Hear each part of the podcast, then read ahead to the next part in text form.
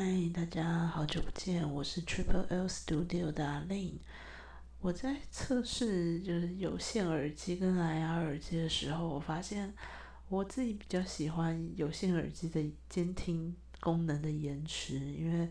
蓝牙的延迟比较长，我就觉得很很迷幻，或者可能不太适应吧。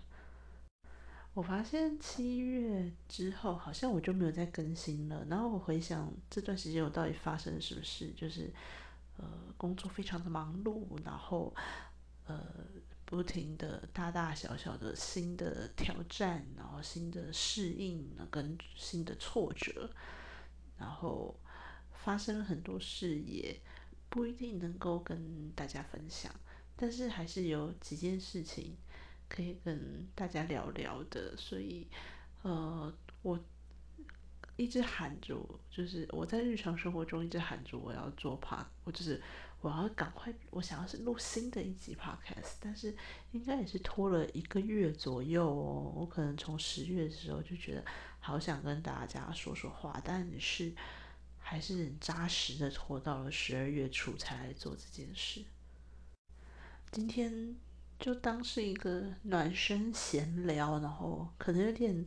没有头绪，但是非常逼近我真实讲话风格的一集好了。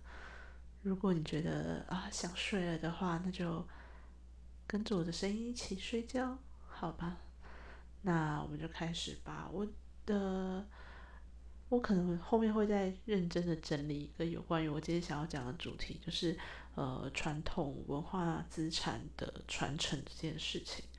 呃，我在呃前一阵子的时候参加了复大呃开的一个课程，是呃中式的花扣的，我不知道大家有没有看过，就是在旗袍上面那种很花俏的扣子，然后的一个。的基础的课程，就是有点像体验课这样子的感觉，但是呃，老师非常认真，老师助教都非常的认真，然后课其实上的很扎实，但是因为某些原因，他没有办法，呃呃，疫情的影响有影，就是影响到疫情影响到他们的预算，然后跟所有的呃安排的启程。种种的，然后让呃他们只能够把课程做一些小调整，然后让我觉得哎上起来感觉就是一个比较入基础的课这样子。然后一开始边上的时候，我就在想，这样子真的有办法把他们所想要保存的呃传统文化，然后。传承下去吗？因为可能开的课就是非常基基本的，那大家呃没有没有办法再深入学习的情况下，那大家就是很像来打酱油，然后呃，所以这个东西它最后用这样子的方式去做教学，它最后还是会被。最后还是没有人精通，没有人可以继续做这件事情。我觉得反正很可惜啦。就是在我能不能够实际达到呃传统传承、保留文化遗产这件事情上面，体验课好像是一个呃可以让大家认识这一个呃传统文化，但是。呃，他并没有办法真正的为我们留下些人才，让这个技术一些传统的技艺能够持续下去。然后我觉得不同的师傅，他可能心态也不不一样。有些师傅就是喜欢收收入门子弟这样子，呃。就是收很认真的跟他学习的学徒，那有的师傅呢，可能就是呃走那种就跑展览啊、推广的路线、教育活动啊这样子的，把这些传统文化的种子，然后就是散播在各地，但是呢都浅浅的，他并没有去呃深层的去培养这样子的人才，那。其实跟呃一些朋友聊天，有聊到说为什么会呃做这样子的不着边际的体验，或者是我我自己真的觉得比较像是一个体验课，就是稍微有点难度的体验课。它对于呃传传承传统文化。保留这些文化资产的部分，我觉得真的是注意不大，而且呃，上课的人有可能只是兴趣，他不一定能够呃实际的把它当做一个职职业。然后朋友就提到说，之所以呃针对社会人士开的呢，大部分的就是这种体验性的课程，然后是因为他们。比较想要，就是如果真的有人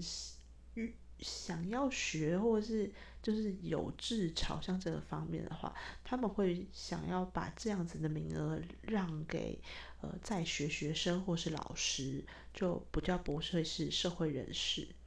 那我觉得这是一个另外很可惜的一件事情，因为呃老师学了这个东西，他也没有办法深入成为他的第二个职业。那呃，学生学这个，呃，很有可能对他们来说有些启发，但是，呃，这是一个继续回到台湾的教育问题的这件事情，就是，呃，很有可能大学生都还不确定自己要做什么的时候，你去，呃，因为什么学习的关系，然后让他，呃，对于。这些传统的行业，呃，有可能是在没落的，然后有可能越来越少人，那当然一定是越来越少人在从事，它才会被需要保存啊。然后可能这样子就会影响到学生未来的就业方向的时候，呃，就是是不是太是不是还太早？嗯，就会真的觉得是。呃，这样子的去影响学生，就是真的好吗？我这样讲可能有点偏激啦，但是现在大学生说说实在，很多人还不知道自己要干嘛。那你把你呃呃，我们我们把这些传承传统文化的呃重要的角色放在还不知道自己要干嘛的学生身上，会不会太浪费资源了一点呢？嗯，反而是我在这个花扣的课程里面，我有遇到一些呃，真的很想要学习这到底是怎么回事，想要更深入的学习的。那呃，我我们也都是社会人士啊，就是很有可能是在你在呃工作转了一圈之后，才会发现说自己真的喜欢怎么样子的工作。我觉得这时候再来去拜师学艺，好像都还不至于太晚。就是针对我们现在台湾的社会的部分，哦，就像我说的，我觉得今天我只能跟大家稍微闲聊一下，我就是在上这门课的时候一些内心的想法。然后我希望我自己可以有空再把它整理的稍微有脉络一点，再来跟大家分享说，呃，这些这个议题的几个面向跟呃，我们应该要怎么处理的一个方向。还有呢，就是边走边看吧。那至于我是在这个学习这个花扣的过程中，真的是蛮有趣的，而且呃。它激发了我在更多地方的一些创造力，我就，嗯，真的是觉得这这个东西是我我还我还蛮喜欢的一个传统工艺啦。当然是，呃，越也是越来越少人在从事，因为，嗯，就也越来越少人在穿旗袍嘛。那自己也顺便连带了那个旗袍的复兴活，就是呃鼓励的活动之类的。然后最近就是一直在想说，嗯，呃，比方说像这样子的呃文化资产的传承这件事情，我们到底可以分成多少面向来看？然后在不同的呃呃不同在这件事情不同阶段工作的人，他到底应该被赋予怎么样的角色？我们可以用怎么样子的方式来去，呃，更有效率的，呃，去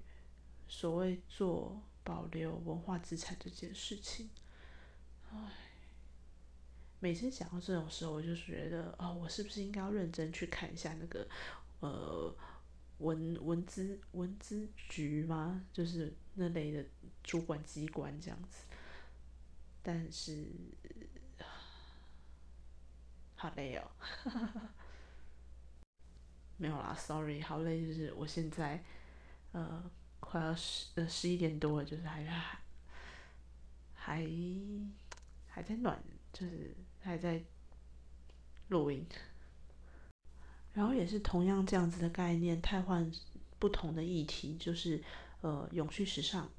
就是在永续这件事情上面，呃我们在这个整个产业链里面，每一个角色可以做怎么样子的事情，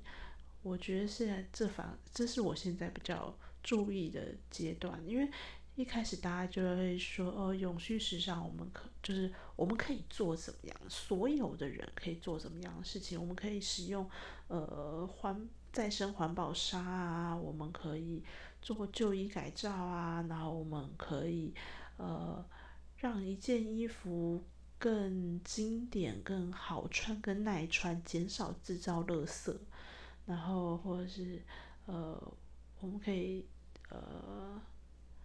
减少在像我在成衣产业里面的话，就会是减少那个样本的制作啊，能够尽量减少浪费掉的衣服这样子。但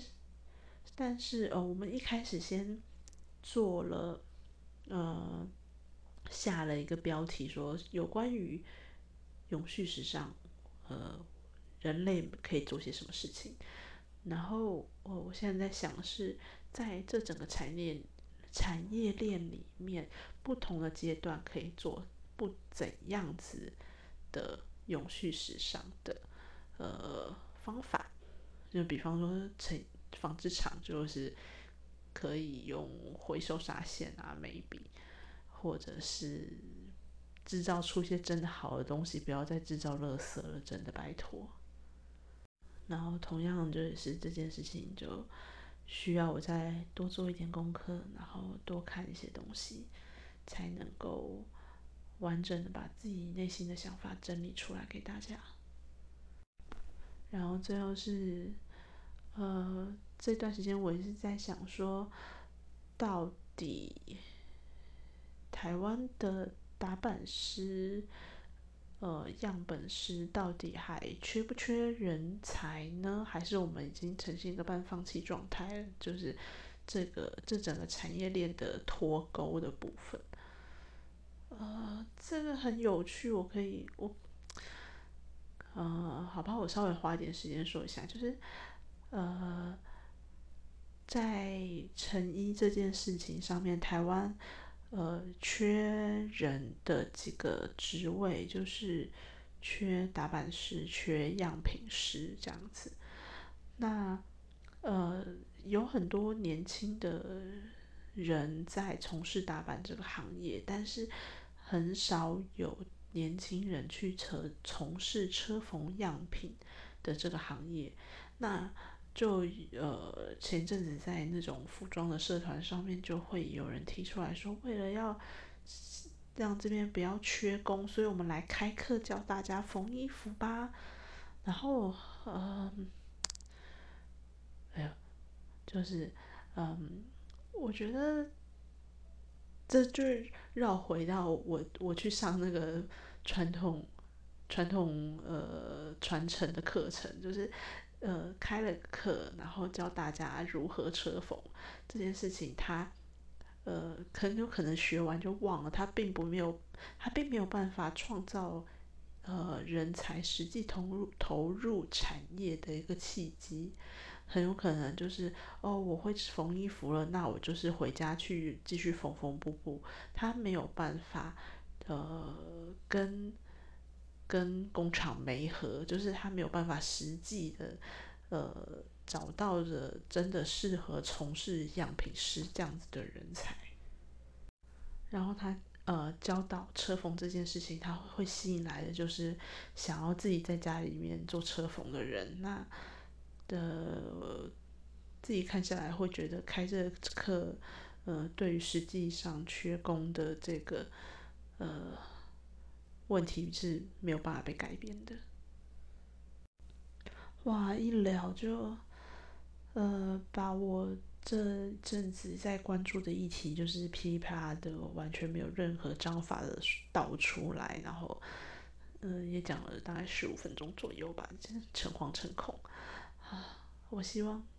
就是我可以赶快把这些东西稍微整理个样态出来，然后，呃，想要真的做做些什么事情这样子。然后，另外是哦哦，秘密还不能讲。好，那就先这样吧。哦，真的有点累，很不好意思。我希望我之后可以恢复到月更，maybe 许个愿，希望大家都好，我们都好，拜拜。